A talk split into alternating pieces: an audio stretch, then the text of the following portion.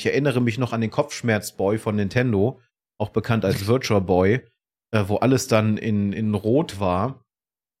Absolut schrecklich. Aber ich glaube, da liegen dann halt auch schon die Anfänge. Ne? Wir sind jetzt seit über seit fast 40 Jahren in der Entwicklung, wenn man so mal schaut, dass die Leute schon versuchen, irgendwas äh, Virtual, Virtual Reality mäßig hinzukriegen. Und wir sind jetzt, glaube ich, so langsam an einem Punkt, dass man wirklich anfangen kann. Vor zehn Jahren hat man ja noch gesagt, ja, VR, das bleibt so eine Randerscheinung, über die man sich lustig macht. Aber ich glaube, jetzt sind wir so langsam an dem Punkt, dass man VR langsam anfangen sollte, ernst zu nehmen.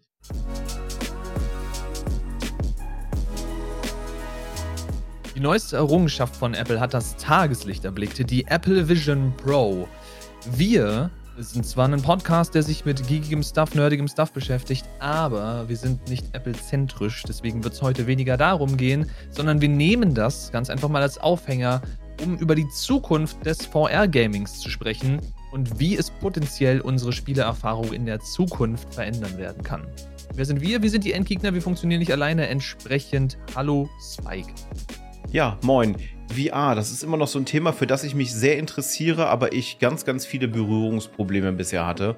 Denn egal, welches VR-System ich auf hatte, nach zwei Minuten äh, konnte ich mit einer Wand konkurrieren, was die Farbe angeht, weil ich gerade bleich werbe, mir wird schwindelig, bei mir dreht sich alles und ich darf die Brille dann sofort wieder abnehmen. Was sehr schade ist, äh, weil zum Beispiel für mich ein, ein wichtiges Spiel dadurch flöten geht und das ist Half-Life Alex was halt ein reiner VR-Titel ist. Ja, du wusstest es natürlich. Du, du, kennst mich jetzt mittlerweile lang genug. Dieser Teil, das, das wurmt mich. Ich möchte ihn so gerne spielen, aber ich kann es nicht. Und er ist auch noch ein Kanon-Teil. Ja, und das erste, was man in dieser Richtung von Werf seit Jahren gesehen hat, ich verstehe es. Ich muss sagen, ich habe Half-Life Alex angespielt in VR, obviously, bei äh, Freunden in Köln. Und auch ich habe meine Probleme mit Motion Sickness nach, wie lange habe ich durchgehalten? 20 Minuten oder so musste ich das Ding abnehmen und mir war wirklich speiübel. Entsprechend konnte ich den restlichen Tag oder die restliche Zeit des Tages nicht nochmal rangehen. Was ich von Freunden weiß, ist, dass VR Trainingssache ist. Also du musst wirklich dich akklimatisieren damit. Du musst da, musst in Anführungszeichen. Wenn du da mal reinkommen willst in dieses Ökosystem, in diesen Kosmos, dann musst du dich immer wieder für ein paar Minuten, dann für ein paar mehr Minuten, irgendwann für ein paar Stunden in dieses System reinsetzen, bis du den Punkt von Motion Sickness erreichst oder vielleicht die Anfänge nur, damit du es nicht überstrapazierst, wie beim Sport. Und dann bist du irgendwann in der Lage, das wirklich lange zu tragen. Die meisten kriegen Motion Sickness einerseits deswegen, weil dein Gehirn natürlich denkt, dass, jetzt wenn wir von Spielen reden, von kompletten Full Immersive VR-Spielen, dass du dich bewegst, weil du ja deinen Charakter durch die Szenerie durchbewegst, du aber selber stillstehst, was für dein Gehirn extrem verwirrend ist.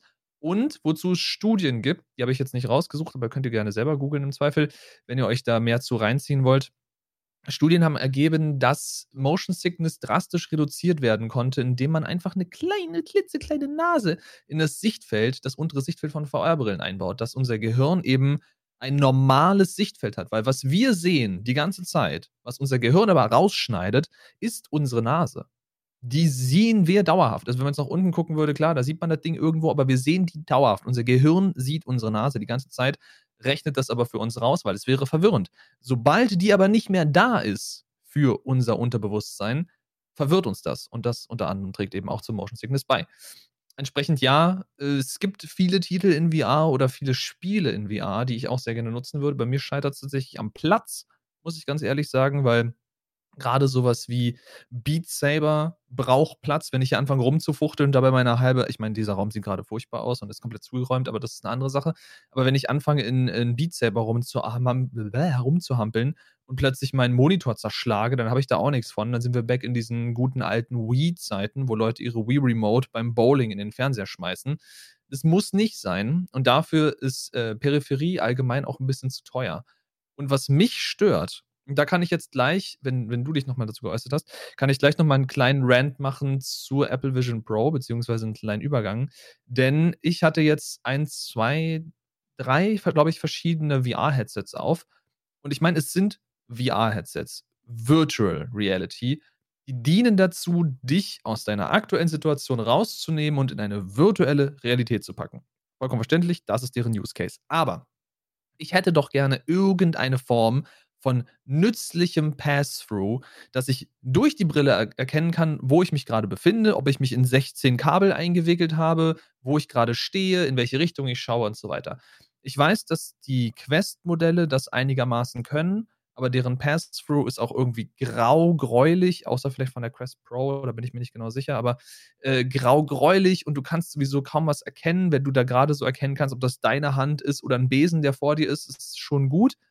Und da hat Apple halt wirklich, wirklich abgeliefert. Und ja, Apple sagt nicht, dass es ein VR-Headset ist, sondern sie benutzen Spatial Computing und diese ganzen bescheuerten Apple-Begriffe, die alle nur Branding sind. Aber dieses Ding, da kommen wir gleich zu im Zweifel, dieses Ding hat etwas geschafft, wo ich finde, das ist äh, zukunftsweisend für andere VR-Headsets und da müssen wir so gesehen hinkommen, wenn wir wollen, dass VR-Headsets irgendwas anderes sind als ein Gimmick. Aber dazu können wir gleich nochmal eingehen. Da war der Rent dann doch schon da. ja, kleiner, kleiner ähm, Teaser für den Rent. Was, was äh, das Motion Sickness angeht, wollte ich nochmal drauf eingehen. Ähm, ich merke das ganz oft, wenn ich zum Beispiel Fast-Paced-Shooter spiele, wenn ich vorher überwiegend langsame Spiele gespielt habe und man erlebt das dann auch im Stream, dass ich dann auf einmal ruhiger werde und äh, ich habe für viele einen, für mich habe ich im, in der Aufnahme einen knallroten Kopf. Für viele sieht das jetzt natürlich aus. Vielleicht liegt es an meinen Kamerasettings, äh, beziehungsweise Monitor-Settings. Aber man kann dann halt wirklich sehen, wenn ich so eine halbe, dreiviertel Stunde im Spiel bin und ich, ich bin eigentlich dumm, ich müsste dann nach einer Stunde oder sowas ausmachen eigentlich, aber ich ziehe den Stream halt durch, weil äh, Spielwechseln finde ich immer ein bisschen meh. Äh, dann sieht man halt, wie ich immer, wie ich mit, mit jeder Spielminute quasi immer bleicher werde, immer bleicher werde und dann auch äh, längere Pausen mache, wenn ich dann die Stunde voll habe und sage, ich gehe jetzt in eine Pause, dass ich dann erstmal auf den Balkon gehen muss, um wieder frische Luft zu kriegen, weil mein Hirn komplett überfordert ist mit den ganzen Sachen. Ganz schlimm auch noch, wenn so Sachen wie Motion Blur oder sowas dazukommen. Grausig, ich weiß nicht, wer, wer sich das überlegt hat, dass das eine coole Idee ist, wenn man einen schnellen Kameraschwenk macht, das Bild erstmal vor den Augen macht. Äh, sorry an alle, die jetzt irgendwie eine Lichtempfindlichkeit haben und durch meine Hände geflasht waren. Äh, nee, geht gar nicht. Und bei, bei VR-Headsets ist mir das aufgefallen, dass, dass das sogar noch schlimmer rüberkommt, weil du halt ja auch durch den Kopf dann mitbewegst und dann ist die Verwirrung quasi doppelt da. Äh, dementsprechend, ah, weiß ich nicht. Ich, ich hoffe, ich hoffe halt wirklich, dass irgendwann VR-Headsets rauskommen, die dafür sorgen, dass ich hier dann nicht sitze und so, oh Gott, nee, bitte lass, dass es aufhört, äh, mach, dass es aufhört oder sowas. Weil ich finde diese Technologie und dieses noch mehr ins Spiel eintauchen zu können, finde ich so grandios und das wünsche ich mir bei so vielen Spielen. Ich meine, es gibt ja so Systeme, da würde es vielleicht nicht so sein wie ähm, nur kurzer Sneak Peek, weil über das Gerät reden wir heute nicht großartig, wie die, äh, wie das Omni, wo du dann halt in diesem, in diesem Rig eingebaut bist quasi und hast dann die Brille auf. Da wird es wahrscheinlich etwas weniger sein, weil man sich dann quasi bewegt mit Ducken, Springen und allem mhm. drum und dran. Äh, aber hab mal den Platz, dir so ein Teil hinzustellen. Ne? Also hier in den Raum bräuchte ich es gar nicht versuchen. Das würde hier nicht reinpassen. Ist doch mal so, so ein Ding nimmt mehr, weniger Platz weg als ein traditioneller Schreibtisch. Das, das geht schon. Ja, aber du musst also dann halt den Platz haben, ne? Dann ist halt der. Ja, ja ich weiß, was du meinst. Äh, nee, das Problem ist bloß, woran VR für mich meist scheitert, ist an der Haptik. Gar nicht mal daran, wie gesagt, an Motion Sickness oder so, aber wenn du jetzt nicht zwingend einen richtig fancy Controller in der Hand hast, dann ist irgendwie Greifen und Heben von Dingen, das Verständnis von Gewicht, das fehlt. Also, wenn du nicht gerade Hulk bist und jetzt in VR durch, keine Ahnung, Manhattan springst und dann ein Auto hochhebst, was für dich halt nichts wiegt, weil in VR wiegt nichts für dich, dann ist es eben immer noch das Problem, dass da völlig die Dimensionen flöten gehen und damit die Immersion, wenn du mich fragst. Also, das ist wirklich so, du, du hebst da, sagen wir, du spielst oder du bist in einer virtuellen Umgebung von einem Fitnessstudio und du gehst da auf so eine Langhantel zu und du nimmst die mit zwei Fingern gefühlt in die Hand und hältst sie über deinen Kopf. Es, es fühlt sich nicht richtig an. Du kannst es nicht richtig simulieren. Da habe ich letztens was gesehen. Das ist erst ein paar Monate her. Gerade dieses Problem sagen ja ganz viele, ne, dass du keinen, keinen Bezug zu, zu den physischen Objekten in der Welt hast. Äh, es gibt ja diese, es gibt ja einmal diese komischen äh, Griffe, wo du dann diesen Loop oben dran hast zum Steuern. Dann gibt's ja mittlerweile auch Handschuhe, dass du jeden Finger einzeln bewegen kannst.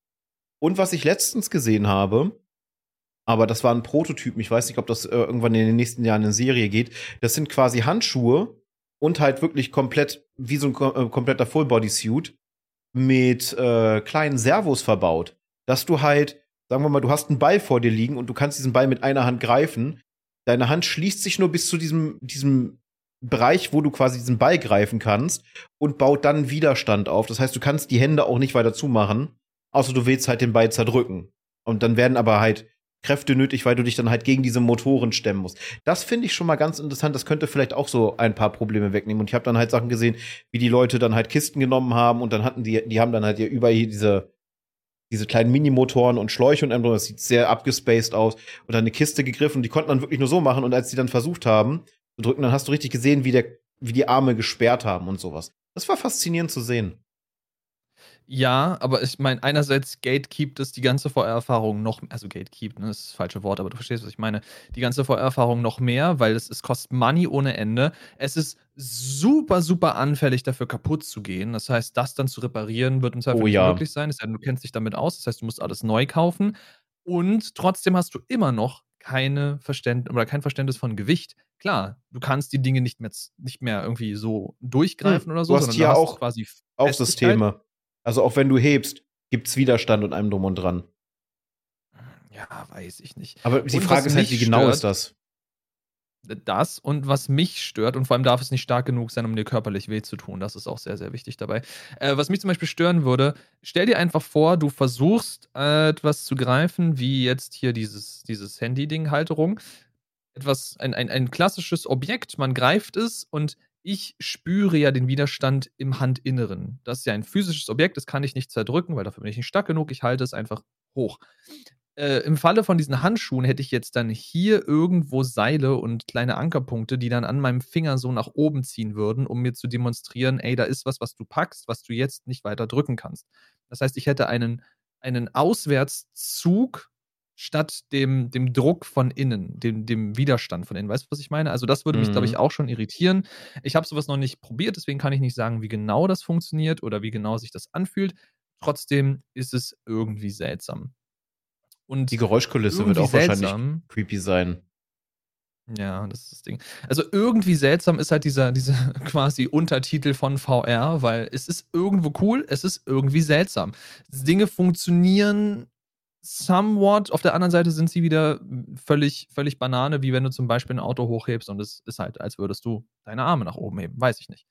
Aber wie gesagt, also was ich finde, was wir noch ganz dringend brauchen, sind Mixed Reality Headsets. Wobei ich da mittlerweile, früher hätte ich gesagt, wir brauchen so Brillen, die Augmented Reality können und wenn man da irgendwie was drauflegt, dann VR. Davon bin ich ein bisschen weg. Also ich möchte trotzdem noch Augmented Reality Brillen haben, die so klein sind wie eine Sonnenbrille. Da ist ja in letzter Zeit sich Meta mit ihrer Kollaboration mit Ray-Ban in eine richtig interessante Richtung gelaufen. Die haben nur noch gar keine Augmented Reality in dem Sinne, dass sie was einblenden, sondern die haben halt Kameras da vorne drin, die Sachen erkennen und dir dann über die Lautsprecher Feedback dazu geben. Das ist schon mal eine geile Sache. Aber was Apple jetzt gemacht hat mit der Vision Pro ist, sie nennen es Spatial Computing, komischer Begriff von Apple, es ist im Grunde eine VR-Brille. Eine VR-Brille, die sich aber verhält wie eine Mixed Reality-Brille, also wie eine Augmented- und VR-Brille, weil das Ding zig Kameras hat, die nach außen zeigen, zig Sensoren hat und Pass-Through das scheinbar godlike sein soll. Also die Farben sind weitestgehend akkurat. Also wirklich, wenn du da nach draußen guckst, es wirkt so, als würdest du die Realität in ein bisschen quasi beauty-filtert anschauen und ein beauty-filtert im Grunde auch nur, weil du halt nicht jede Pore, jede Falte siehst, sondern die Leute sind halt so ein bisschen gesmoothed im Gesicht oder Kanten sind ein bisschen glatter. Wenn du dir was direkt vors Gesicht halten würdest, sagen wir, ich möchte jetzt hier, keine Ahnung, die Beschriftung von diesem wunderbaren USB-Stick lesen und ich würde mir das jetzt mit der Brille auf so vors Gesicht halten, dann könnte ich kleinere Texte nicht mehr lesen. Aber per se kannst du da komplett durchgucken, als würdest du auf die Realität schauen. Du siehst eben nur nicht die Realität. Du siehst auf dem inneren Bildschirm, der vor deinen Augen ist, siehst du den Kamerafeed von außen. Und das ist, was ich bis jetzt gesehen habe, unglaublich realistisch und sieht so geil aus. Weil theoretisch, sagen wir, ich sitze hier an meinem Schreibtisch und ich arbeite meinen ganz normalen Arbeitstag. Ich könnte mir hier die gesamten Monitore sparen. Ich könnte mir hier theoretisch sogar, je nachdem, als was ich arbeite, ich meine, für ich als Programmierer leider nicht, aber ich könnte mir theoretisch, wenn ich so einen, äh, den in Anführungszeichen Klischee-Office-Beruf hätte, wo ich Mails schreibe, wo ich in Excel arbeite, wo ich was browsen muss oder so, könnte ich komplett auf der Brille arbeiten. Ich bräuchte nicht mal mehr einen Computer. Das Einzige, was ich für ein bisschen Usability bräuchte, wäre eventuell eine Maus und eine Tastatur und dann bin ich komplett set. Das ist mein Arbeitsplatz. Ich kann mir meine Bildschirme so groß ziehen, wie ich will. Ich kann die im Raum platzieren, wo immer ich will, wenn ich keine Ahnung. Mein Mail-Client nervt mich gerade, dann nehme ich den und packe den da hinten in die Ecke, damit er sich da hinten schämen darf, weil ich den jetzt gerade nicht anschauen will. Genau. Ich kann ihn auch einfach hinter meinen Kopf drehen. Da muss ich den nur angucken, wenn ich wirklich will. Das, ich finde das saugeil. Du sitzt wirklich, also sitzt ja regulär an deinem Büro, du kannst alles sehen, du kannst alles machen und du kannst deine Fenster überall platzieren, wo du willst. Was ich gesehen habe, was mir unglaublich helfen würde, wir haben ja mal über das Thema Kochen gesprochen und das Kochen mich übertrieben stresst, weil Sachen verschieden schnell ablaufen und Sachen verschiedene Timer brauchen, bis sie wirklich richtig sind, in Anführungszeichen. Habe ein Video gesehen vom Wall Street Journal ist, oder so, ist ja auch wurscht von wem, äh, irgendeinem Tech-Video, wo sie die Brille ausprobiert haben. Und die hat das benutzt zum Kochen. Einerseits hat sie ihr Kochrezept in eine Ecke angeheftet, die ihr genau Schritt für Schritt gezeigt hat, was sie zu tun hat und hat dann ne, schön die Schritte befolgt, hatte aber nebenbei zwei Töpfe auf dem Herd, die zwei verschiedene Dinge gekocht haben, die unterschiedlich lange kochen mussten. Sie hat zwei verschiedene Timer gestellt und diese Timer wirklich in 3D-Space über den jeweiligen Töpfen platziert, dass der jeweilige Timer für den jeweiligen Topf direkt über dem Topf war und du konntest alles quasi machen, während du das Ding aufhattest. Du hattest deine Hände frei, du konntest im Zweifel über Sprachbefehle agieren. Es ist, es ist genial. Vor allem musst du die Brille ja nicht mal berühren im Zweifel, sondern du agierst ja, indem du mit deinen zwei Fingern zusammenpinscht und dahin guckst, was du tun willst. Das heißt, wenn ich eine App öffnen will, gucke ich die App an, mach den hier. Und ich muss auch nicht ganz blöd, so wie ich es gerade demonstriere, damit ihr es in der Kamera seht, ich muss die auch nicht vor, meine äh, vor mein Gesicht halten, sondern die Sensoren zeigen ja nach außen, zu leicht zur Seite und nach unten. Das heißt, ich kann theoretisch, auch wenn ich jetzt hier sitzen würde, könnte die Hand in meinem Schoß haben und ab und zu mal mit den Fingern zusammentipsen und würde damit trotzdem interagieren können. Was sehr verwirrend sein soll, und das ist, glaube ich, wieder eins dieser Dinge von wegen funktioniert, aber ist ein bisschen komisch, ist, ist sehr verwirrend für uns scheinbar, Dinge zu steuern, wenn sie, wenn wir sie direkt angucken. Oder Dinge nur steuern zu können, wenn wir sie direkt angucken. Weil wie oft ist es dir schon passiert, du hast, keine Ahnung, du bist hier auf deinem zweiten Bildschirm, du klickst irgendwas an und du weißt, da passiert gleich noch irgendwas und du weißt auch ungefähr, wo du dann hinklicken musst oder so, oder dass du dann eine Bestätigung mit Enter weghaust oder so ein Kram, aber du guckst mittlerweile wieder auf deinen Main-Screen rüber, weil du weißt, du willst jetzt da schnell irgendwas nachschauen oder so. Das funktioniert in der Brille nicht. Du wechselst Fokus zwischen jeder App, jedem Fenster, alles, was offen ist, mit deinen Augen. Weil es gibt keine andere Input-Methode als deine Augen. Das heißt, wenn ich jetzt hier drüben bin und ich schreibe gerade meinen Text und ich, ich höre quasi im, im virtuellen Space, ich höre, ich kriege eine Nachricht von einem Kumpel, ich möchte aber hier auf dem linken Bildschirm oder auf meinem linken Fenster gerade noch meine E-Mail zu Ende schreiben und ich gucke rüber in das Feld, wo mir gerade mein Kumpel geschrieben hat und ich tippe weiter, dann schreibe ich plötzlich den Text, den ich eigentlich in mein E-Mail-Programm schreiben wollte, drüben in das Fenster von meinem Kumpel und schreibe ihm das eventuell als Nachricht zurück. Völlig out of context für ihn, völlig verwirrend und ich habe plötzlich den Satz in meiner E-Mail nicht mehr. Also, es, ist, es geht wieder in diese Richtung von VR macht Sachen, die sind weird, VR macht Sachen, die sind irgendwo cool, weil ich kann mir diese dystopische Zukunft richtig vorstellen, wenn wir hier so in 20 Jahren, wenn wir dann noch leben, dank Klimaerwärmung, äh, wenn wir hier in 20 Jahren alle noch sitzen mit unseren Brillen auf und irgendwie in eine virtuellen Space gezoomt mit 20 Fenstern gleichzeitig, auf drei davon läuft Subway Surfer und wir haben 60 TikTok-Fenster im Hintergrund oder so, keine Ahnung aber das kann ich mir irgendwie sehr gut vorstellen, weil die Leute in Amerika es mittlerweile schon vormachen. Ich habe vorhin ein Video gesehen, wie jemand in einem Tesla gefahren ist mit der Brille auf und dabei dabei am, am App scrollen war und so. Es ist saugefährlich. Äh, aber ich meine, ich kann diese Zukunft sehen. Andererseits kann ich eben auch sehen, dass VR noch so große Quirks hat, dass das aktuell nicht passieren wird. Und wie wir gerade schon meinten, bei dem Anzug zum Beispiel, der die ganzen Fäden hat und Servomotoren, um den Widerstand zu simulieren, VR ist verflucht teuer. Wenn du da nicht mit genügend Geld reinkommst, um dieses Hobby dir zu finanzieren und überhaupt den Entry Pass zu kriegen, dann hast du Pech gehabt. Und ich weiß nicht, wie gesagt, wir hören auch gleich auf, über die Apple Vision Pro zu reden. Ich habe mich bloß in letzter Zeit damit sehr viel beschäftigt. In letzter Zeit, seit äh, vier, zwei Tagen. das Ding ist vor zwei Tagen rausgekommen. Äh, ist, das Ding alleine kostet auch schon 3500 Dollar. Geschätzt wird es wahrscheinlich, deutscher Preis ist noch nicht in Deutschland verfügbar, auf 4000 irgendwas Euro, weil Apple schlägt ja da immer noch gern so ein bisschen Patte oben drauf. Das ist ein sehr starker, quasi goldener Pass, goldenes Ticket, was man sich kaufen muss, um in diese Welt reinzukommen. Aber da ich Leute kenne, die VR-Brillen haben und ich schon Zeit in VR verbracht habe, ich will das irgendwo, aber ich habe nicht den Space und ich habe nicht das Geld. Und es nervt mich. Wo du das gesagt hast wegen dem Kochen, ne? In Bezug auf den Preis. Ich hätte keinen Bock darauf, dass ich mit dem Teil in der Küche stehe und du weißt nicht, wie dicht das Teil ist. Wie reagiert die Vision Pro auf Dampf? Das ist einer der Punkte. Wie reagieren die Sensoren da drauf und die Kameras? Ist das Ding überhaupt dicht genug dafür? Und wenn du was brätst, ich meine, das ist ein, es ist ein, also die Brille ist hochwertig AF, muss man einfach so sagen. Es ist absolut hochwertiges Glas und es ist ein, ein aus einem Stück mal wieder gefräster Aluminiumrahmen, wo die ganzen Sachen eingearbeitet sind. Also hochwertig ist es und was ich gesehen habe, das Headband soll wohl mit das Beste sein, was es auf dem Markt gibt. Aber das Ding ist halt natürlich sehr, sehr stirnlastig im Vergleich zu den anderen Geräten, die zum Beispiel hinten bewusst einen Akku-Pack gesetzt haben, damit man ungefähr diesen Gewichtsausgleich hat. Der ist bei der, bei der Vision Pro nicht dabei. Das Gerät soll wohl mit über einem Kilo relativ schwer sein, wenn du alles dran hast, mit dem, mit dem Dock an der Seite und so weiter und so fort.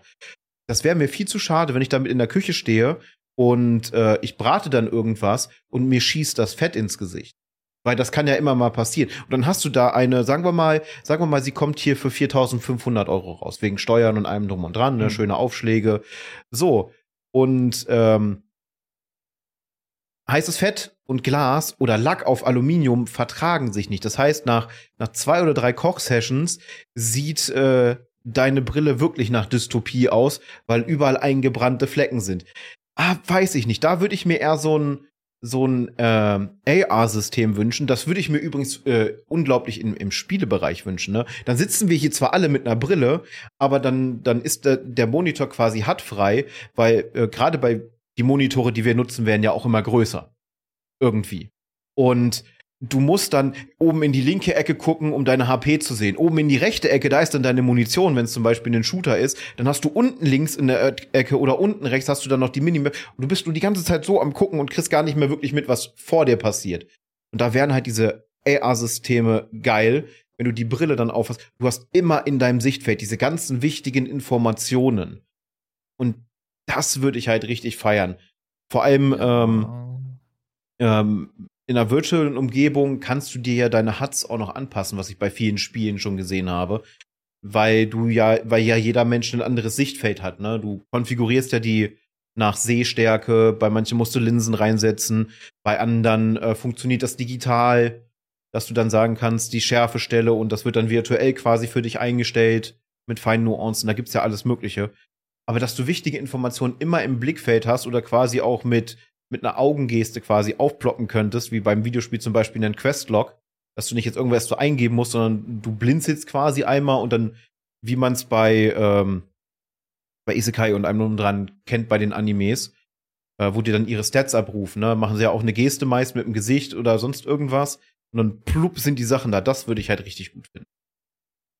Ich glaube, das kriegst du wesentlich einfacher durch besseres Game Design, ganz ehrlich. Also, bevor Spieleentwickler sich hinsetzen und ein extra Gerät, was dann wahrscheinlich auch noch von vielen verschiedenen Anbietern angeboten wird, implementieren, ist es einfacher, wenn sie dafür Möglichkeiten in ihr Game einbauen, dass du wirklich Barrierefreiheit, um jetzt auf mal ne, die ist das die letzte Folge? Ja, die, die zuvorliegende ja, ja. Folge einzugehen, äh, um da ein bisschen rumzuschrauben in deinem Spiel, dass du dir Huts anders bauen kannst, dass du die verschieben kannst.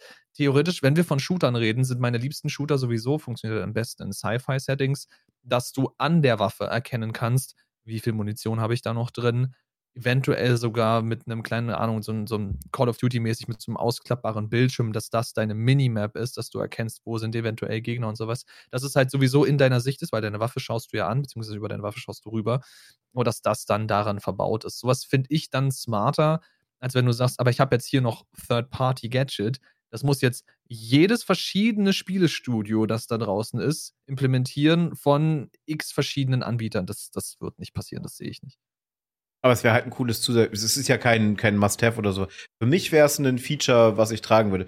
Da hatte ich ja auch einen, ich weiß nicht mehr, war das, war das das Ursprungsmodell der Google Glasses, wo du quasi auf einem Auge, war das hier dein Rahmen und dann hattest du hier oben über dem Auge quasi so einen kleinen Spiegel sitzen und der hat die Information quasi direkt auf dein Auge projiziert, dass du sie sehen konntest, aber du hattest im Grunde genommen kein, kein Glas oder sonst irgendwas vor der Nase. Ja, Das äh, finde ich halt ein richtig gutes System. Das System ist ja auch nicht neu. Das ist ja das Interessante. Ähm, selbst in den 90er Jahren gab es ja schon Versuche, äh, so Virtual Reality Spiele rauszubringen. Ähm, waren dann zum Beispiel Batman Games mit dem Titel Wenn du blinzelst, bist du tot. Äh, weil dann alles halt auf dieser Brille abgelaufen ist. Und das so schnell. Und da hattest du das aber auch, wenn du den Kopf bewegt hast, da waren kleine Servos drinne, dann hat sich das Feld bewegt, aber halt alles sehr, sehr rudimentär. Aber da merkt man mal, wie lange man schon versucht, irgendwas virtuell herzustellen. Ich erinnere mich noch an den Kopfschmerzboy von Nintendo, auch bekannt als Virtual Boy, äh, wo alles dann in, in Rot war. Absolut schrecklich.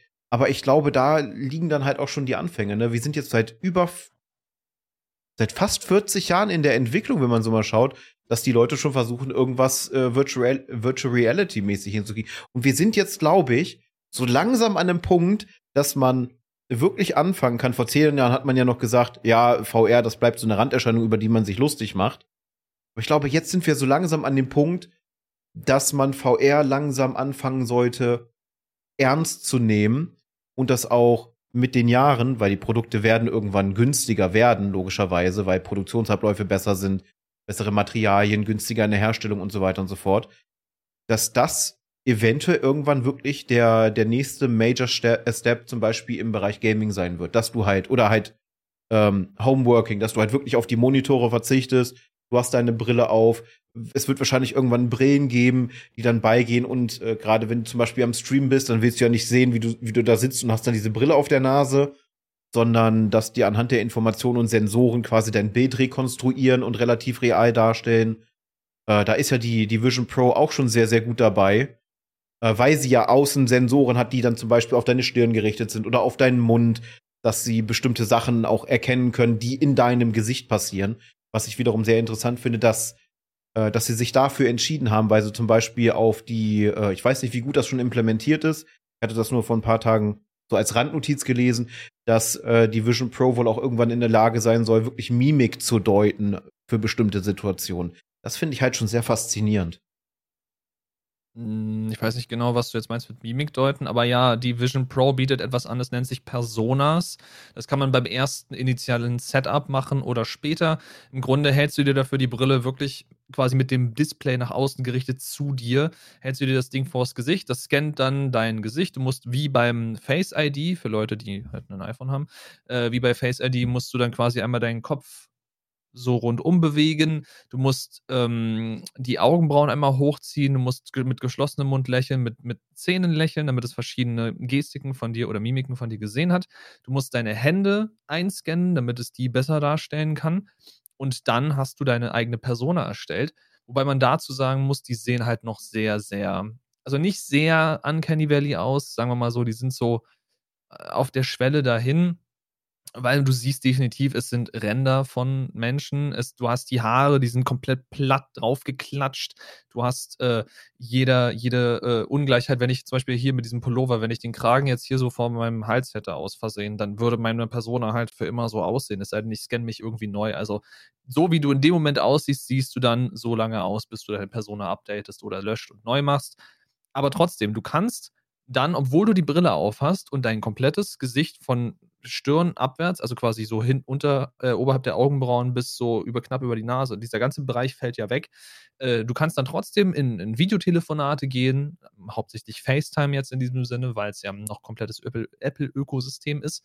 Du kannst dann eben trotzdem als Person da auftreten. Du schwebst dann in so einem kleinen Glasfenster und dein Hintergrund ist sehr, sehr blurry, weil er künstlich ist und so weiter. Aber trotzdem, du kannst damit agieren, als würdest du mit anderen face-to-face, -face, Anführungszeichen, telefonieren. Es sieht, wie gesagt, noch sehr, sehr, sehr weird aus. Sagen wir es mal so. Weird ist, glaube ich, eine Beschreibung, die trifft einigermaßen zu. Aber wenn diese Technologie auch besser wird, dann es, es, es kann ja in der Theorie nur besser werden, weil die Computing Power wird gefühlt von Monat zu Monat besser. Wir haben immer wieder Advancements in darin, wie, wie gut unsere Technologie ist. Software wird besser, stetig, weil aus Fehlern lernt man. Wir haben äh, Sachen, die günstiger werden, wie Spike gerade schon meinte. Und wir haben Resolutions und Screens, die besser werden, was ja, glaube ich, auch einer der Dinge war, warum VR von damals Nightmare Fuel ist. Zum Beispiel dieser Virtual Boy, der komplett rot dein Auge wegbrennt. Und mittlerweile haben wir äh, die Vision Pro, die, glaube ich, keine Ahnung, pro Auge ein 4K-Screen oder sowas hat. Zumindest von der Pixel Density. Also es ist richtig, richtig wild. Gibt dem Ganzen nochmal, wie gesagt, drei, vier, fünf Jahre und vier Iterationen oder so. Und dann haben wir dann ein Produkt und wahrscheinlich trickelt es dann auch runter auf die anderen verschiedenen VR-Brillenhersteller. Äh, vorhin erst auf TikTok tatsächlich, da sind wir spätestens wieder bei der Menschen. Äh, Habe ich ein Interview gesehen mit unserem äh, Lieblings-Wannabe-Exen-Robotermenschen Mark Zuckerberg, der äh, sich dazu geäußert hat, dass die Vision Pro tatsächlich das Beste ist, was dem Metaverse passieren kann, weil es riesengroß Publicity macht für VR-Geräte, für VR-Brillen und es aber so einen hohen Price-Tag hat, dass die meisten Leute sich das nicht kaufen werden. Sie werden dann aber plötzlich Interesse haben an VR. Was machen Leute, die VR haben wollen und keine 3500 Euro haben? Die schauen sich nach Alternativen um. Was sind Alternativen auf dem Markt, die relativ gut bewertet sind? Quest-Brillen, also Zuckerberg aka Metaverse. Das, also besser hätte Apple ihm jetzt seiner Meinung nach gerade nicht in die Hand spielen können und ich stimme ihm dazu. Es ist eine Richtung, die mir gerade dann nicht so gut gefällt, weil der ganze Komplex Meta und so ist jetzt nicht so wirklich mein Favorite. Jetzt von großen Kooperationen und Marken so als Favorite zu sprechen, ist auch wieder so ein Ding, aber egal. Aber äh, ich, ich weiß halt nicht, diese Vision, die Mark da hat mit seinem Metaverse, die teile ich nicht so ganz.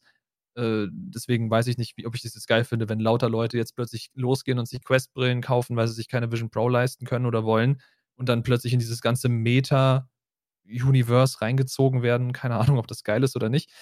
Aber das ist so das Ding, wo ich denke, dass das auch in den nächsten Jahren dann einfach besser und besser und besser wird. Ne? Also die Technologie wird besser, es wird günstiger, es wird äh, barrierefreier im besten Fall. Und in Zukunft sitzen wir vielleicht hier im Podcast und ihr seht nicht mehr uns, sondern ihr seht irgendwie Personas von uns oder eventuell ist das dann auch spätestens, wenn alle Leute anfangen mit Brillen zu streamen, ist das dann letztendlich die Übernahme von streamenden VTubern, weil dann jeder plötzlich VTuber ist, weil man hat ja das Gesicht nicht mehr, man braucht irgendeine Alternative.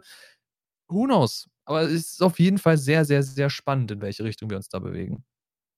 Ja, wir sitzen dann in der Kneipe und ihr denkt, wir sitzen zu Hause und nehmen auf oder irgendwie sowas. Weil es ja auch schon Filtersysteme gibt, die komplett das Audio quasi nachstellen, dass man nur noch die eigene Stimme hört, aber nichts mehr drumherum.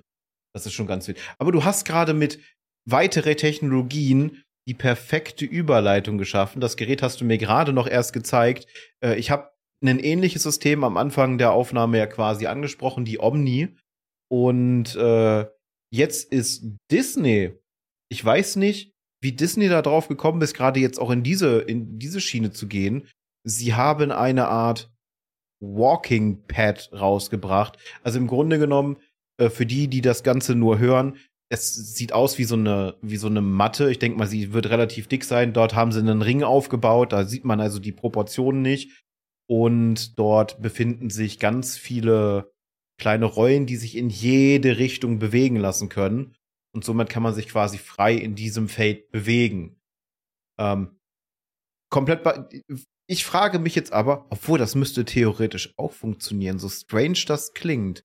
Selbst Leute, die äh, zum Beispiel im Rollstuhl sitzen, müssten sich auf diesem Bereich quasi bewegen können, ja. ohne sich von der Stelle zu bewegen. Also bietet das Teil auch eine gewisse Barrierefreiheit in dem Bereich. Was ich wieder sehr cool finde, wenn ich da so dran denke. In der Theorie ja. Was ich daran am coolsten finde, ist, dass du damit theoretisch einen ganzen Raum ausstatten kannst. Und du, ich meine, ich weiß nicht, ob du sowas schon mal gesehen hast. Es gibt ja so VR-Hallen, wenn man so will. So mhm. VR-Game-Hallen, wo du dann so komplettes Rig, so einen Rucksack und all drum und dran mit Brille aufkriegst und du bewegst dich dann durch eine Halle. Also du läufst wirklich und anhand der Technologie, die du an dir trägst, weiß der Raum und die virtuelle Map, wo du dich befindest und zeigt dir entsprechend dann an, okay, hier kannst du da lang gehen, da gibt es so Zombie-Shooter und Sci-Fi-Shooter und so weiter. Wollte ich immer mal ausprobieren, aber ich habe Angst, auch. dass man dafür eine Stunde bezahlt und dann nach 20 Minuten sagt, oh, mir ist so schlecht. Äh, muss man mal ausprobieren im Zweifel. Endgegner in Gefahr. Könnte man actually probieren, aber ich weiß nicht, wie das dann mit dem Filmen aussieht. Vor allem, weil wir das ja von außen filmen müssten. Das heißt, wir bräuchten spätestens jemanden, der dann das Film übernimmt und nicht daran teilnimmt. Und es wäre ja cool, wenn wir das dann auch zumindest so ein bisschen von innen sehen könnten und nicht nur wie wir als Deppen da mit Plastikpistolen durch die Gegend rennen. Entsprechend müssten wir den, den Provider fragen, ob die Brillen in der Lage sind, das zu capturen und ob wir das Footage haben dürfen. Beides sehr, sehr schwierig. Weiß ich nicht, wie gut das gelingen, äh, gelingen würde, aber ja, es wäre erstmal eine lustige Idee. Also ich habe ja schon Videos gesehen, wo, äh, wo so Sachen gemacht wurden und da konntest du, ich weiß jetzt nicht, ob, ob der Provider das das automatisch mitschneidet, dass du quasi in diesem Raum ähm, wie so aus den alten Resident Evils quasi eine statische Kamera hast, wo dass man dann quasi von außen sehen kann. Äh, aber man hat auch quasi Echtzeit äh, Ingame-Footage gesehen. Äh, vor allem ähm, da haben welche, äh, ich glaube, das Spiel heißt äh, Get the Fuck Out, also GTFO, mhm. diesen, diesen Monster-Shooter gespielt in Full VR, also mit Full Bodysuit und äh, Backpack für das ganze System. Und du hast dann halt gesehen, wie die Leute dann in einem Raum überwältigt wurden und sich vor Panik äh, auf den Boden geschmissen haben, um sich geschlagen haben, um diese Monster wegzukriegen. Und du hattest dann halt wirklich die, äh, die Kamera von außen, wie dieser Raum gefilmt wurde. Und du hattest aber von allen Personen dann in die Ecken gesetzt, es waren vier Personen, hattest du deren Ingame-Bild dass du sehen konntest, mhm. was die da gerade erwartet. Und ich glaube, ich hätte auch kreischend auf dem Boden gelegen in dem Moment. Aber so eine Erfahrung zu machen, wäre schon mal wirklich, das, das, das wäre, das wäre mir sogar richtig Geld wert, das mal zu testen. Ja, Weil günstig wird es nicht sein. Nein. Äh, aber nochmal zu dem Disney Walking Pad zurück. Also man muss hier an dieser Stelle auch als Disclaimer raushauen, das ist von dem Disney Research Lab und ich wusste gar nicht, dass das existiert, aber the more you know, die sich eben auch scheinbar mit neuartiger Technologie beschäftigen und eben dieses Art Walking Pad entwickelt haben, was aus lauter Motoren und kleinen Rollen besteht, auf dem man in jede Richtung laufen kann. Also du kannst wirklich darauf regulär laufen und du bewegst dich nicht von der Stelle, und das ist auch so konzeptioniert, was, glaube ich, die aktuellen oder davorigen Modelle nicht können, dass du da mehrere Menschen drauf platzieren kannst, die alle in der gleichen oder tatsächlich sogar in verschiedenen virtuellen Welten unterwegs sind und einfach quasi auf der Stelle latschen und sich aber dann währenddessen in der Welt bewegen. Was ich sehen oder sagen muss, was ich noch nicht gesehen habe, ist, dass man sich darauf schnell bewegen kann, sowas wie Joggen oder Sprinten, allgemein Rennen, sondern die meisten Leute laufen darauf eben sehr, sehr, sehr gemäßig. Das kann jetzt daran liegen, dass die Technologie neu ist oder dass sie das für die Demonstration nicht zeigen wollten, wie sich jemand aus Versehen auf die Schnauze legt oder so, keine Ahnung. Aber das ist so das Ding, was damit aktuell getestet wird. Und ich bin sehr gespannt, weil du hast gerade schon beschrieben, man hat nicht wirklich Dimensionen davon erahnen können. Auf dem Video, was man da sieht, ist quasi so eine große, eher sogar erhobene Bühne. Ich will nicht wissen, wie groß der ganze Aufbau darunter war, der diese Rollen antreibt. Weil es ist ja nichts, was du dir mal eben auf deinen Teppich oder auf deinen Boden hier legen kannst und es funktioniert einfach, sondern da wird ein Haufen Computing hinter sein und da wird ein Haufen Motorik hinter sein, um diese Rollen zu betreiben. Und das ist auch wieder schwierig, weil woran erkennen die Rollen, in welche Richtung ich, ich mich bewege? Haben die irgendwie Kameras oder Sensoren, die gucken, in welche Richtung ich mich drehe und müssen das dann an den Computer weiterleiten, der das an die Motorik weitergibt? Es ist ein sehr, sehr, sehr komplexes System, wenn ich mich nicht irre oder wenn ich das richtig einschätze. Entsprechend ist das nichts, was ich mir mal ebenso ins Wohnzimmer stellen kann und plötzlich cooles VR spielen kann. Es könnte aber sein, dass das dann die nächste, keine Ahnung, das nächste Disney World hat dann keine, äh, keinen Einlass mehr mit irgendwelchen Rides oder so, sondern du stellst dich in so eine kleine Kammer, kriegst eine Brille auf, läufst auf dem Walking Pad durchs virtuelle Disneyland und äh, hast dann noch eine Möglichkeit, dich da hinzusetzen, um dann verschiedene Achterbahnen zu fahren und das war's. Am Ende hast du irgendwie eine Stunde in dieser Kammer verbracht, in der Brille, hast den ganzen Sauerstoff weggeatmet und dann heißt es, okay, ciao, das war ihre Disneyland-Erfahrung, bitte gehen Sie nach Hause. Sehr, sehr, sehr dystopisch, aber das, das könnte, who, who knows? Also, Könnte passieren, auf jeden Fall. Äh, ich habe mir jetzt gerade das Bild noch mal genau angeschaut. Das Ganze ist ja aufgebaut, was sie da haben, wie ein Ring. Und mhm. wenn ich das richtig sehe, sind äh, da ist ein Gestänge drumherum. Vielleicht schaffen wir es, das Bild einzublenden. Ähm, das Bild ist aus einem ganz blöden Winkel, was man da meist sieht. Aber da ist so ein Gestänge drumherum. Und an diesen Gestängen siehst du an einigen Stellen wie so kleine, äh, wie heißen diese, diese Touch-Controller von der Playstation mit der Kugel oben drauf? Du weißt, welche ich diese meine Motion wahrscheinlich. Controller, ja. Genau, es sieht so aus, als ob an einigen Stellen halt diese, diese, diese Move-Controller quasi an den Ringen montiert sind, die vielleicht irgendwas messen sollen. Vielleicht die Entfernung von, von dem Objekt, was die Person ist, von der Ringwand und sowas. Und ich schätze, dass die Technologie dahinter mindestens, mindestens so hoch aufgebaut ist. Also du hast dann die Rollen, die werden ungefähr so hoch sein. Man sieht auch, dass sie erhöht sind äh, auf dem Foto. Ist jetzt schwer zu erklären für Leute, die es jetzt nicht sehen können. Sorry dafür. Ähm, auf jeden Fall scheint das so eine relativ dicke Platte zu sein. Was mir als lustige Idee gekommen ist, also nach dem Motto, ich plane ja mir ein Laufband zu holen, so ein klapperes Laufband, mhm. dass ich während der Arbeit zum Beispiel oder im Stream, wenn ich stehe, dann mich da draufstellen kann und einfach gehen, um mehr Bewegung zu haben. Weil wir sitzen den meisten, die meiste Zeit des Tages rum. Das ist halt nicht gut. Dementsprechend ja. äh, Laufband. Und es wäre ja richtig geil, wenn die Dinger irgendwann wirklich mega dünn wären dass du dann quasi so eine elastische Matte hast, die du da drauf stellst, außer das Rascheln würde wahrscheinlich stören. Und anstatt dann, dass du dieses, dieses starre Laufpad hast, wo du dich draufstellst, hättest du dann halt diese Matte und könntest dann trotzdem dein Gehen und einem drum und dran machen und dich bewegen, auch nach links und nach rechts, also so ein bisschen dynamischer dabei sein. Ich glaube, das würde ich mir stattdessen so im Laufband dann sogar hinstellen, auch wenn du keine Geschwindigkeitskontrolle oder sonst irgendwas hast. Und äh, zum Thema Laufen und sowas, die bewegen sich da drauf derzeit noch wie auf Eierschalen. Also ich weiß, äh, ich habe keine Ahnung, wie die Durabilität der einzelnen Rollen ist, ob die bei stärkerer Belastung vielleicht sofort brechen, weil das wird auch noch ein Punkt sein. Es wird definitiv bei solchen Sachen eine Gewichtsbeschränkung geben und meine Vermu mein Bauchgefühl wird sein, unter 100 Kilo. Und äh, das schließt tatsächlich schon einen ganz, ganz großen Haufen Menschen aus. Denn du brauchst ja nur eine große Person haben mit einer normalen Figur, so 1,90 Meter bis 2 Meter, die wiegen gerne mit normalen Proportionen mal 100 Kilo. Und dann ist da schon vorbei. Ich meine, äh, die brauchen dann meist auch XXL-Stühle schon, obwohl sie von der Körpermasse in, in normalen passen würden, weil einfach das Gewicht schon überschritten ist. Ja, wobei du da auch gucken musst, also ich meine, wenn du jetzt pro Rolle eine Kilo Beschränkung von 100 Kilo hättest, dann hast du ja trotzdem noch den großen Fuß, der sich dann auf mehrere Rollen gleichzeitig verteilt ja, und da hast du wieder Gewichtsverteilung. Muss man schauen, wie gesagt, es ist noch absolut äh, Research, ist jetzt nichts, was irgendwie final ist oder was man irgendwie erwerben könnte, Gott bewahre. Entsprechend ist das auch noch Zukunftsmusik, wie sehr vieles im VR-Space tatsächlich. Ich meine, was wir aktuell haben, ist, wir, wir stecken unsere Zehen in Möglichkeiten rein und wir schauen, was dabei rauskommt. Auch jetzt im Falle zum Beispiel von der Apple Vision Pro, es ist ein First-Gen-Produkt, also wirklich seit Jahren, ich glaube sogar seit einem Jahrzehnt, das erste richtig neue Produkt von Apple, was sich in eine neue Richtung wagt.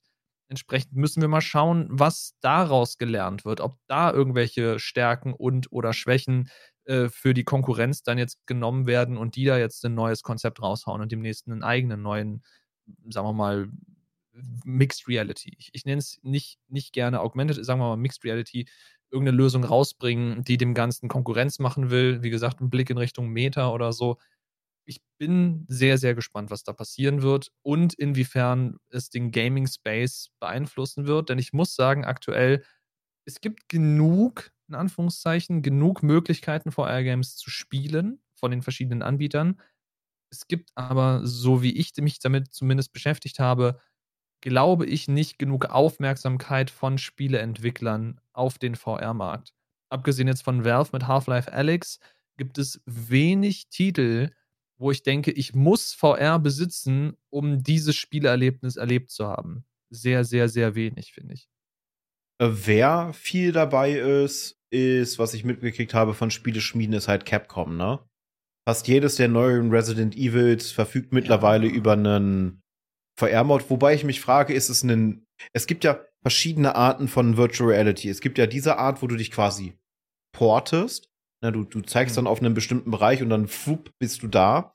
Aber es gibt auch Spiele, in denen du dich flüssig bewegst. Zum Beispiel hast du dann deine beiden Controller in der Hand, und mit dem einen Analogstick bewegst du dich halt und du schaust dich dann halt aber so um, was auch nochmal für mehr Motion Sickness sorgen kann, weil die Bewegung wird durch die Hand ausgelöst, also ist das wahrscheinlich fürs Hören nochmal so, hä, was macht denn jetzt die Hand und warum bewege ich mich jetzt? Da müsste man sich dran äh, gewöhnen. Oder gar, wenn du zum Beispiel bei einem Shooter bist und du hast die Waffe in der Hand und hast dann, jetzt muss ich an diese alten äh, Videosysteme denken, wo du diese ersten Lichtkanonen hattest, um auf den Monitor zu zielen. Da hattest du ja mhm. auch am, äh, am, am Schaft des Gewehrs zum Beispiel, hattest du dann den Analogstick drauf, dass du dich dann in dieser Welt bewegen konntest und hast dann so die ganze Zeit äh, dabei gezielt.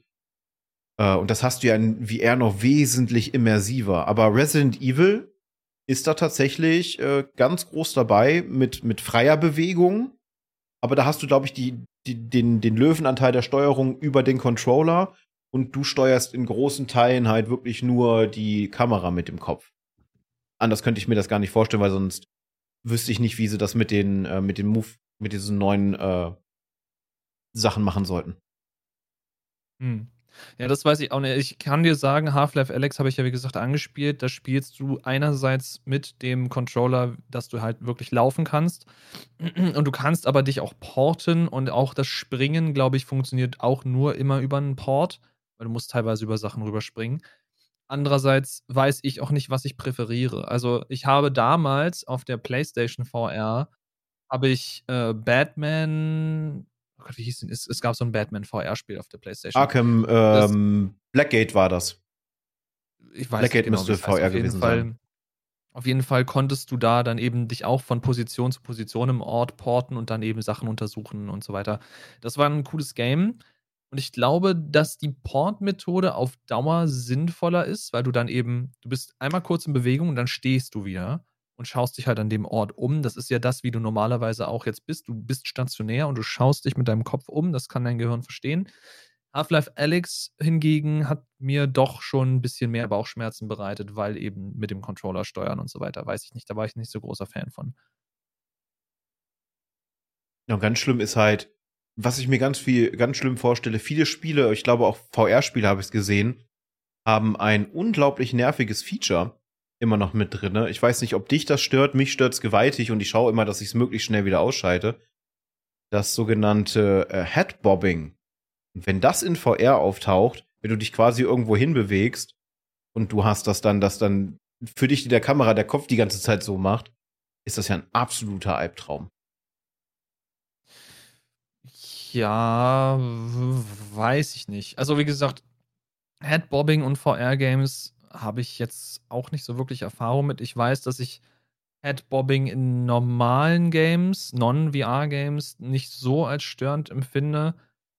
Äh, aber ja, per se muss man das halt ein- und ausschalten können. Dann ist halt wieder ein Ding von Barrierefreiheit. Ne? Also musst du halt schauen, dass du da sehr viele, gerade in VR, sehr viele deiner Game-Settings available machst, dass du die halt auch an- oder ausschalten oder modifizieren kannst, damit dein Spiel überhaupt spielbar ist. Ich habe so viele Weil Spiele gehabt. Halt wo ich dann halt äh, entweder über einen, einen Trainer, also eine Cheat-Software quasi, oder über die Konsole irgendwelche Befehle eingeben musste, damit ich das Headbobbing deaktiviere. Weil bei manchen Spielen ist es halt so, da hast du nicht dieses, dieses typische, du, du wackelst so ein bisschen vor dich hin, sondern richtig so wupp, wupp, wupp, wupp, wupp, wupp, wupp, wupp. Hm. Und äh, da wird einem dann schon sehr, sehr schnell, also zumindest mir, sehr schlecht. Aber auf das das Walking Pad bin ich in gewisser Weise irgendwie äh, gespannt. Es könnte platzsparender sein als zum Beispiel so ein Omni-Rig, wenn du dich halt bewegen willst, weil so ein Omni-Rig ist, glaube ich, das ist 1,50 Meter mal 1,50 Meter und knappe 2 Meter hoch mit, mit dem alten System und mit dem, mit dem Arm, mit dem man eingeklinkt wird, ist es dann ein bisschen niedriger. Aber das ist halt so ein, so ein Sliding Pad.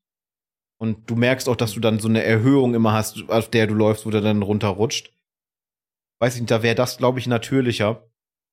Ich glaube nur, wenn man da dann ohne drauf, ohne dass man irgendwas auf den Ohren hat, äh, wenn man sich das Video anschaut, man hört das halt rascheln und äh, klackern und allem drum und dran. Und ich glaube, im, in der echten Verwendung wäre das unglaublich störend und nervend. Aber ich denke mal, da wird es auch noch Möglichkeiten geben, wie sie das Geräusch halt wegkriegen. Ja. Äh, man, hier die, die, nicht, Schön, dass wir das jetzt in der Aufgabe haben. Die Frau versucht nebenan im, im Wohnzimmer einen Film zu schauen auf, auf Amazon Prime, der scheinbar geschützt ist durch äh, Jugendschutz und hast du nicht gesehen. Und da äh, bin ich jetzt gerade nebenbei, während wir hier am Reden sind, so ein bisschen am Managen, dass sie das hinkriegen.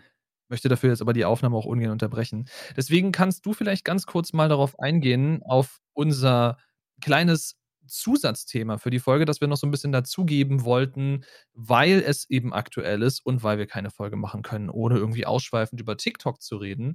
Denn da gibt es aktuell äh, eine kleine Situation, die den Musikern, unter anderem auch eben den deutschen Künstlern, sehr arg aufstößt. Ja, das kann ich gerne machen, aber davor, weil das ja was Monetäres damit zu tun hat, äh, kann man oh. die Chance ja vorweg nutzen. Ja, ich habe mal eine gute Überleitung hingekriegt. Und zwar Danke zu sagen an unsere lieben Patreons, Säbel und Dreimling, auch diese Woche. Vielen, vielen lieben Dank für euren Support. Wir hoffen, dass wir weiterzukommen, die Seite weiter auszubauen. Also das Gate ist gut angelegt. Da könnt ihr euch schon drauf freuen. Und ich freue mich darauf, dann von Solo weg zu sein und vielleicht meine kompletten Social Links endlich über die Homepage laufen zu lassen, dass das Ganze zentrierter ist. Wenn ihr uns auch gerne supporten möchtet, schaut gerne mal unsere Modalitäten an bei Patreon. Ähm, sind, denke ich mal, äh, faire Preisgestaltungen und ein paar Benefits gibt's natürlich auch dazu. Unter anderem ähm, halt die Nennung hier als, als quasi kleinster Punkt, der aber mit am wichtigsten für uns ist. Äh, andere Incentives sollen natürlich noch kommen. Wenn ihr euch sagt, ah, so ein, so ein Abosystem oder nee, äh, Patreon jetzt an sich selber ist nichts für mich, äh, habt ihr da vielleicht auch einen anderen Dienstleister? Ja, haben wir. Das ist Kofi. Dort habt ihr dieselben Modalitäten, wenn ihr ein Abosystem wählen möchtet, aber habt auch die Möglichkeit, uns quasi einfach einen Kaffee in Einmalzahlung zu spendieren und habt dann keine laufenden Kosten. Was es dann definitiv für den Monat gibt, in dem ihr das gemacht habt, ist halt wie bei den Patreons oder halt äh, Supportern auf Kofi, dass ihr 24 Stunden vorher Zugriff kriegt in dem Monat dann auf die Folgen. Ich glaube, das resettet sich dann auch automatisch bei zum Beispiel Kofi, dass das nicht auf All-Time läuft. Äh, so hättet ihr dann auch die Möglichkeit, wenn ihr die Sachen schon vorher sehen möchtet. Aber ja, TikTok. Wir kommen nicht dran vorbei, mindestens einmal pro Aufnahme über TikTok zu reden. Und äh, momentan gibt es einen Lizenzstreit. Und zwar zwischen einem der größten Labels, die wir auf der Welt haben, Universal und TikTok. Denn zum Stand 31.01. ist keine Musik von irgendeinem Musiker oder Musikerin mehr auf TikTok die über Universal gesigned sind oder die Partnerlabels, die direkt zu Universal gehören. Das bedeutet, dass bei ungefähr Pi mal Daumen die Zahl 50% der TikToks, die momentan im Umlauf sind, äh, jetzt die Leute entweder beigehen dürfen mit anderen Ton auswählen, da bin ich auch mit genervt worden, zum Glück nur bei drei Videos, oder dass die Videos stumm sind, was äh, für viele Creator natürlich ein absoluter Albtraum ist, aber auch die MusikerInnen beschweren sich momentan sehr, sehr stark, weil ihre wichtigste Promo-Plattform jetzt weggefallen ist. Und das liegt daran, Universal ist der Meinung, dass TikTok nicht genug vergütet und nur einen Bruchteil quasi von dem zahlen, was sie eigentlich zahlen müssten. Und TikTok sagt, das sehen wir komplett anders. Wir bieten die Reichweite, wir bieten die Promofläche dafür. Eure Songs laufen bei uns millionenfach und nur dadurch macht ihr eure Sales. Äh, worauf Universal wieder sagt, ja, aber derzeit macht TikTok ein Prozent unserer Einnahmen aus. Also haben sie sich dafür entschieden, dass sie sich nicht einigen können derzeit und haben äh, dementsprechend die Musik runtergenommen. Und man hat ganz viele MusikerInnen, die jetzt halt Kampagnen starten mit sagen, Schaut dann bitte auf Instagram vorbei oder schaut bitte auf YouTube vorbei. Unsere Promo-Möglichkeiten ist weg, weil da hängen dann eventuell auch Existenzen dran, wenn zum Beispiel Universal sagt, hm, also im Vorjahr, da hattet ihr mit eurer Promo-Phase so und so viel Reichweite. Das ist ja auf einmal jetzt so viel weniger. Also, wenn sich das nicht ändert, dann müssen wir noch mal über Signing reden, obwohl sie sich ja quasi den Stock in die eigenen Speichen gesteckt haben. Das wäre aber nicht das erste Mal, dass eine große Firma so eine Entscheidung trifft und die ihn dann letztendlich wieder in den Rücken beißt. Aber ja, ich höre die Künstlerin persönlich nicht, aber ich habe sie im Umkreis, weil Familie und Bekannte sie hören. Band Moms J, eine deutsche Hip-Hopperin, glaube ich, jetzt in meinem größten kann man sie so äh, als solche bezeichnen. Die hat auch auf Social Media, glaube ich, namentlich Instagram, dann geteilt, dass damit ihre komplette Promo völlig hinfällig ist und dass sie auch überhaupt nicht nachvollziehen kann, wie diese Entscheidung getroffen werden konnte, weil sie ja bei Universal scheinbar gesigned ist und das mit ihr auch in keiner Form irgendwie vorher kommuniziert, abgesprochen, wo, äh, abgesprochen wurde, sonst irgendwas. Das heißt, sie sitzt jetzt hier, hat theoretisch einen Contentplan, der sich über Wochen und Monate zieht, eventuell für die nächste Tour oder was auch immer. Und das ist alles hinfällig, weil diese ganzen Videos natürlich mit ihren eigenen Tracks unterlegt sind. Also sehr interessante Entscheidung, aber auch wieder, um jetzt diesen absoluten furchtbaren Term rauszuholen, aber er passt wunderbar, diese wunderbare Milchmädchenrechnung von Universal zu sagen, also TikTok hat ja super wenig bei uns Einnahmen, die generieren ja gar keine Einnahmen. Was sie aber dann nicht tracken, sind die ganzen, also können sie auch nicht tracken, die ganzen Käufe oder eventuell Streams, die dann passieren, weil Leute über TikTok Universal Songs hören und zwar immer und immer und immer und immer wieder, weil das ist das, was TikTok gut kann die, die, die in den Kopf pflanzt und du dann auf die Streaming-Plattform deiner Wahl gehst oder meinetwegen sogar wirklich in den physischen Store und dir noch eine Platte kaufst, die dann ja letztendlich das Geld an Universal reinspielt. Das ist ja das, wo das Geld dann letztendlich herkommt. Aber dann von vornherein zu sagen, ja, TikTok macht kein Geld, deswegen wollen wir jetzt mehr Geld von TikTok. Und TikTok sagt, aber wir, wir sind nicht per se da, um euch Geld zu geben. Wir geben euch, also das ist wirklich dieser, dieser Influencer-Term, so ich bezahle euch in Reichweite. Aber in diesem Moment stimmt es ja, weil das, dieser unglaublich große Reichweite von TikTok, ich meine, wir reden hier von einer Plattform, die mehr Traffic hat als Google, äh, die generiert ja Sales im Hintergrund, aber diese Sales kannst du nicht tracken, weil du ja nicht weißt, wo die Leute ursprünglich hergekommen sind.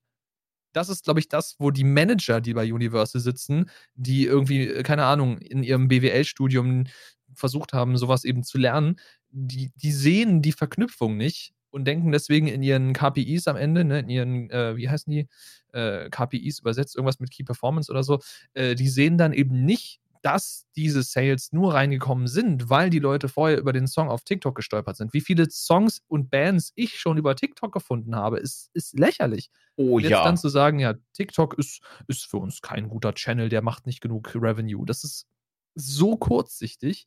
Andererseits, wie gesagt, kann ich irgendwo von Universal verstehen, was du im Vorgespräch meintest, dass äh, Spotify zum Beispiel ein größerer Einkunftsträger ist für Universal als TikTok, weil Spotify ja Lizenz bezahlen muss für jeden monatlichen Play, für jeden Artist und so weiter und so fort.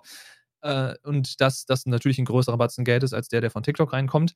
Und Universal sich eben denkt, da benutzen wildfremde Menschen, die nicht mit uns gesigned sind, die mit uns keine Verbindung haben, benutzen unsere Musik, auf die wir quasi das Recht haben, innerhalb von TikTok. TikTok bezahlt dafür eine minimale Lizenzgebühr. Und diese Leute, die dann mit diesen Videos viral gehen, die dafür mehrere Millionen Views und Likes haben, kriegen dann ja von TikTok auch was ausgezahlt. Das ist ja das Creator-Programm von TikTok, wo du dann entsprechend irgendwie Geld kriegst. Ob da man jetzt diese Songs benutzen kann oder nicht, musst du mir gleich sagen, weil du siehst so aus, als würdest du dazu was sagen wollen. Aber das ist natürlich auch eine Art und Weise, wie man Reichweite generieren kann. Und wenn man dann Reichweite generiert hat, kann man anderen Content machen, der dann eventuell von TikTok bezahlt wird. Aber Leute generieren Reichweite mit diesen Songs, in denen sie keinerlei Relation haben, von denen Universal nichts hat. Und deswegen könnte Universal zu Recht, in großen Anführungszeichen, sagen, hey, ihr habt ja quasi diese Leute damit groß gemacht oder groß werden lassen, ihr bezahlt denen Geld, wir wollen auch was vom Kuchen. Ähm, wenn ich das richtig mitbekommen habe, deswegen an äh, Aussage ohne Gewehr, ist es auch so, dass umso öfter ein Song ausgespielt wird, diese Songs sind ja mit den Creatoren verknüpft oder mit den Creator-Accounts, dass die ab einem gewissen, einer gewissen Ausspielzeit damit auch Geld verdienen. Also kriegt auch der Creator, der den, den Song erstellt hat, kriegt einen Revenue davon ab. Äh, ein anderer Punkt, den ich mir vorstellen kann, dass TikTok so ähm, so argumentiert, ist zum Beispiel, dass sie sagen, hey, auf allen anderen Plattformen, die mit euch diese, diese Volllizenzen abgeschlossen haben, wird der komplette Song gezeigt. Bei uns in der, in der Musikauswahl ist es maximal möglich, 60 Sekunden aus einem Lied abzuspielen. Denn mhm. wer reingeschaut hat, wenn du jetzt nicht gerade deine eigene Musik hochlädst, was du kannst, ähm, hast du nicht die Möglichkeit, über 60 Sekunden halt äh, einen fremden Song abzuspielen. Und ähm, also kann auch nicht, sagt wahrscheinlich äh, TikTok, der volle Revenue erwartet werden. Und ich würde einfach sagen, sonst heißt es ja immer, Exposure doesn't pay the bills. Im Sinne von ja. TikTok ist es dann wirklich die einzige Plattform, wo ich sagen würde, Exposure pays the bills.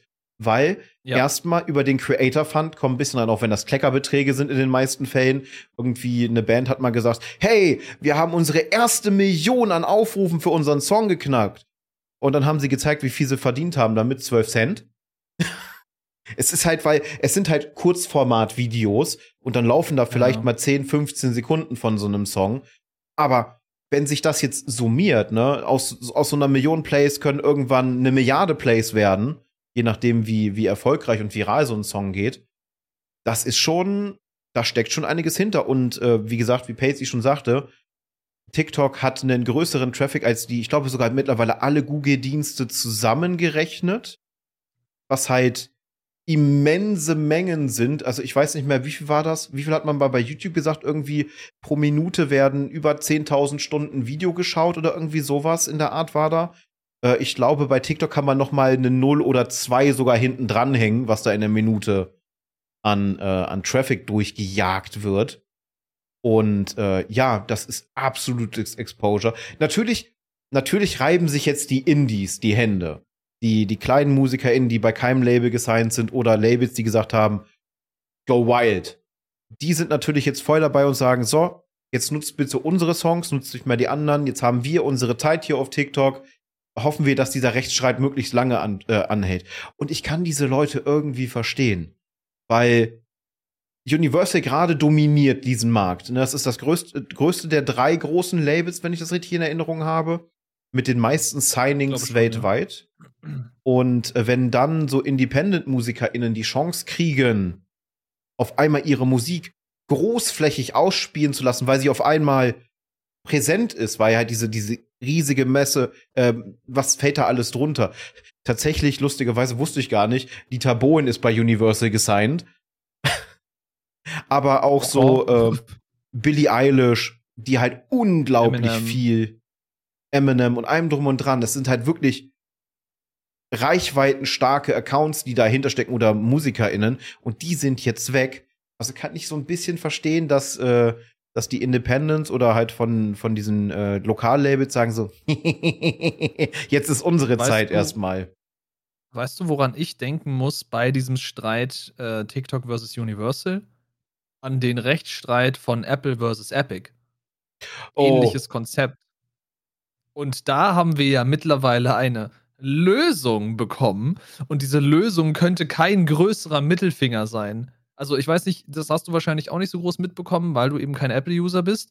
Aber die EU hat ja jetzt gefordert mit dem äh, Digital Market Act oder wie auch immer der genau heißt, ja, dass die Digital Forderungen im Grunde, die, die äh, Epic da gestellt hat, dass die auch erfüllt werden müssen. Ich meine, das war jetzt nicht per se, um Epic den Rücken zu decken, aber dadurch, dass äh, in Europa dieser Digital Market Act eben gültig ist, muss sich Apple auch daran halten, wenn sie in Europa weiterhin vertreiben wollen.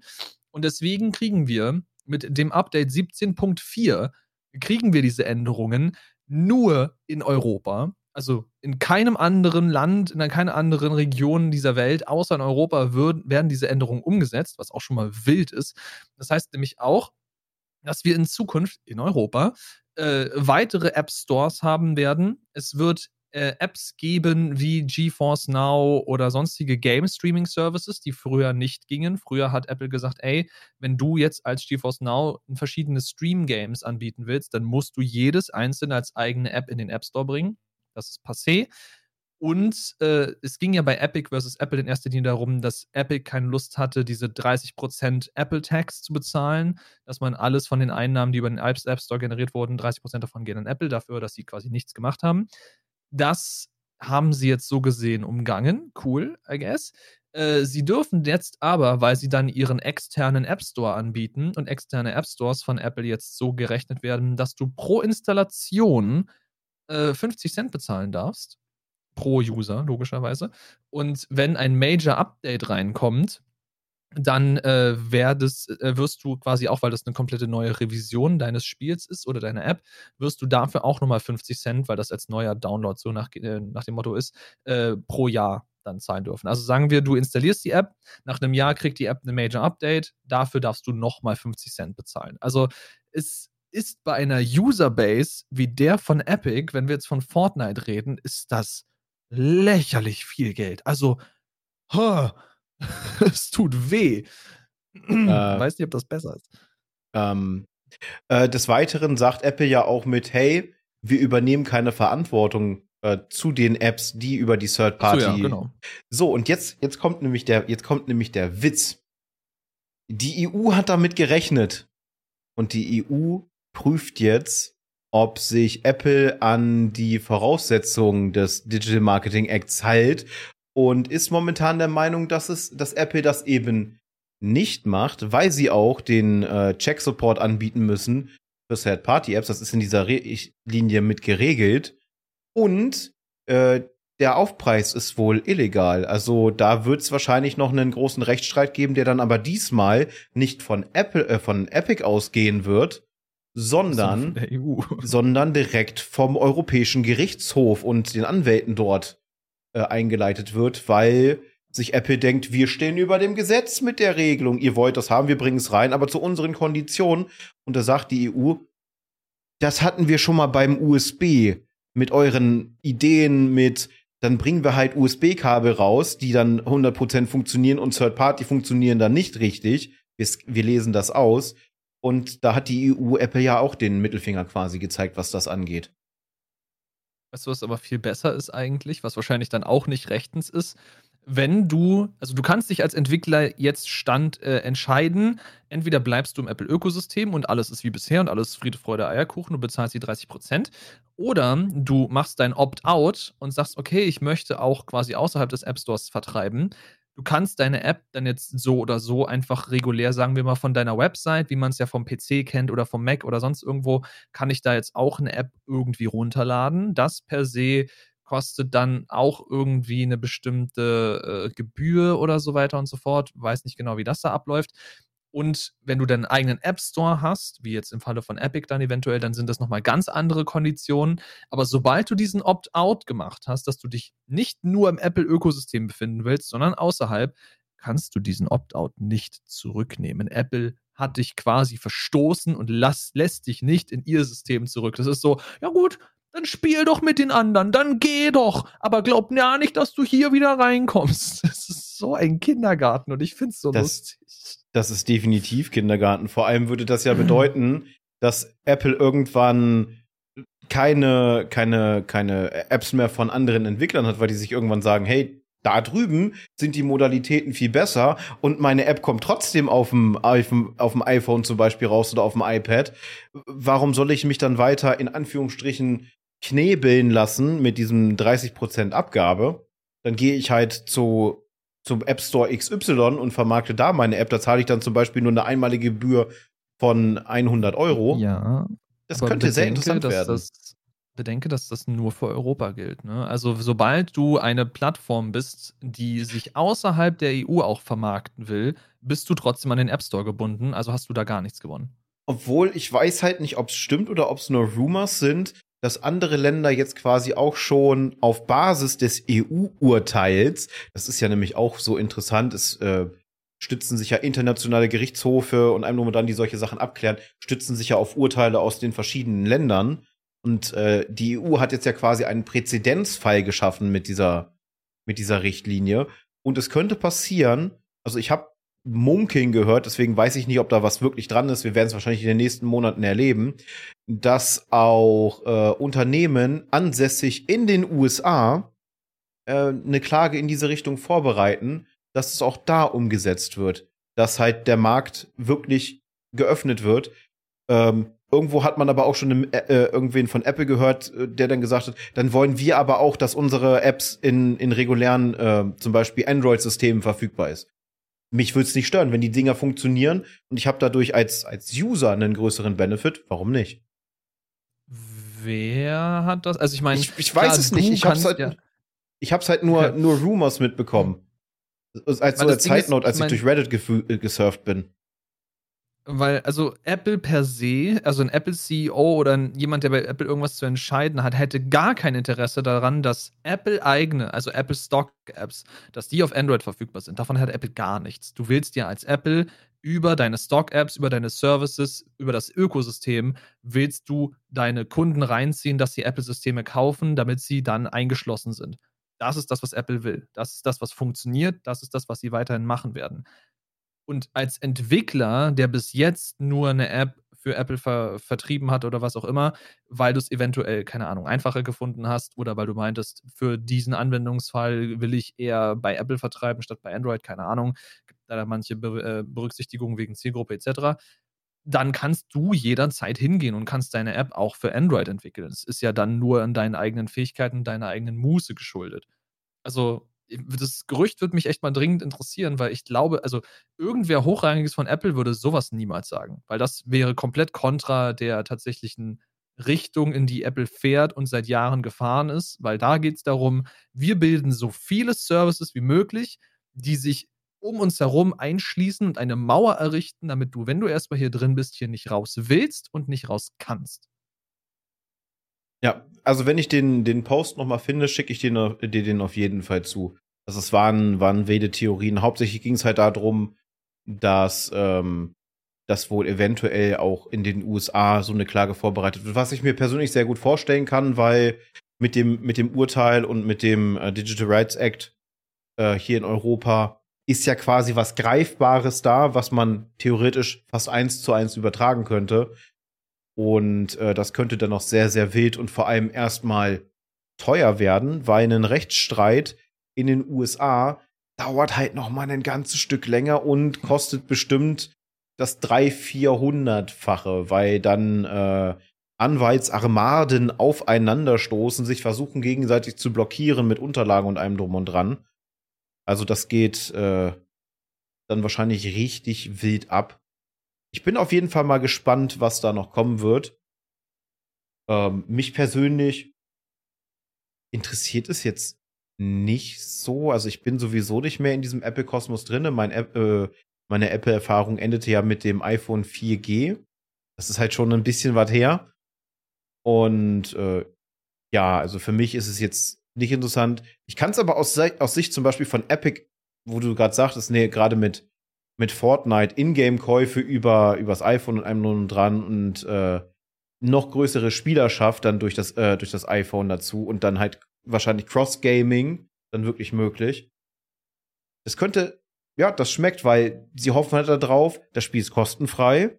Hm, Skins sind immer mal wieder im Angebot. Um alles zu bekommen für den Game Pass musst du dann halt, äh, oder den, den Battle Pass, musst du dann halt auch wieder ein bisschen Geld investieren. Mhm.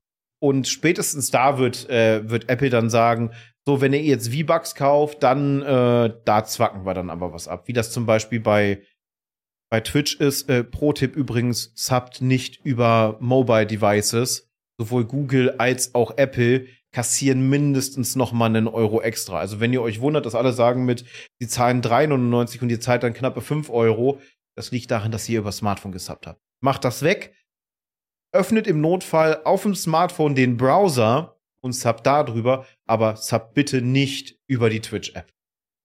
Ja, das gilt aber auch für alles. Also es gilt für YouTube Premium, das gilt für dies, für das, für jenes, für jeden Service, weil eben diese Store-Fees damit drin sind. In den Fällen, Fälle von Apple 30 Prozent, ich weiß nicht genau, wie viel es bei Google ist, da bezahlt ihr immer drauf. Entsprechend geht in den Browser und wenn es eben wirklich am Smartphone ist, dass ihr gerade in der Hand habt, geht da in den Browser, schließt darüber euer Abo ab, ihr spart Geld.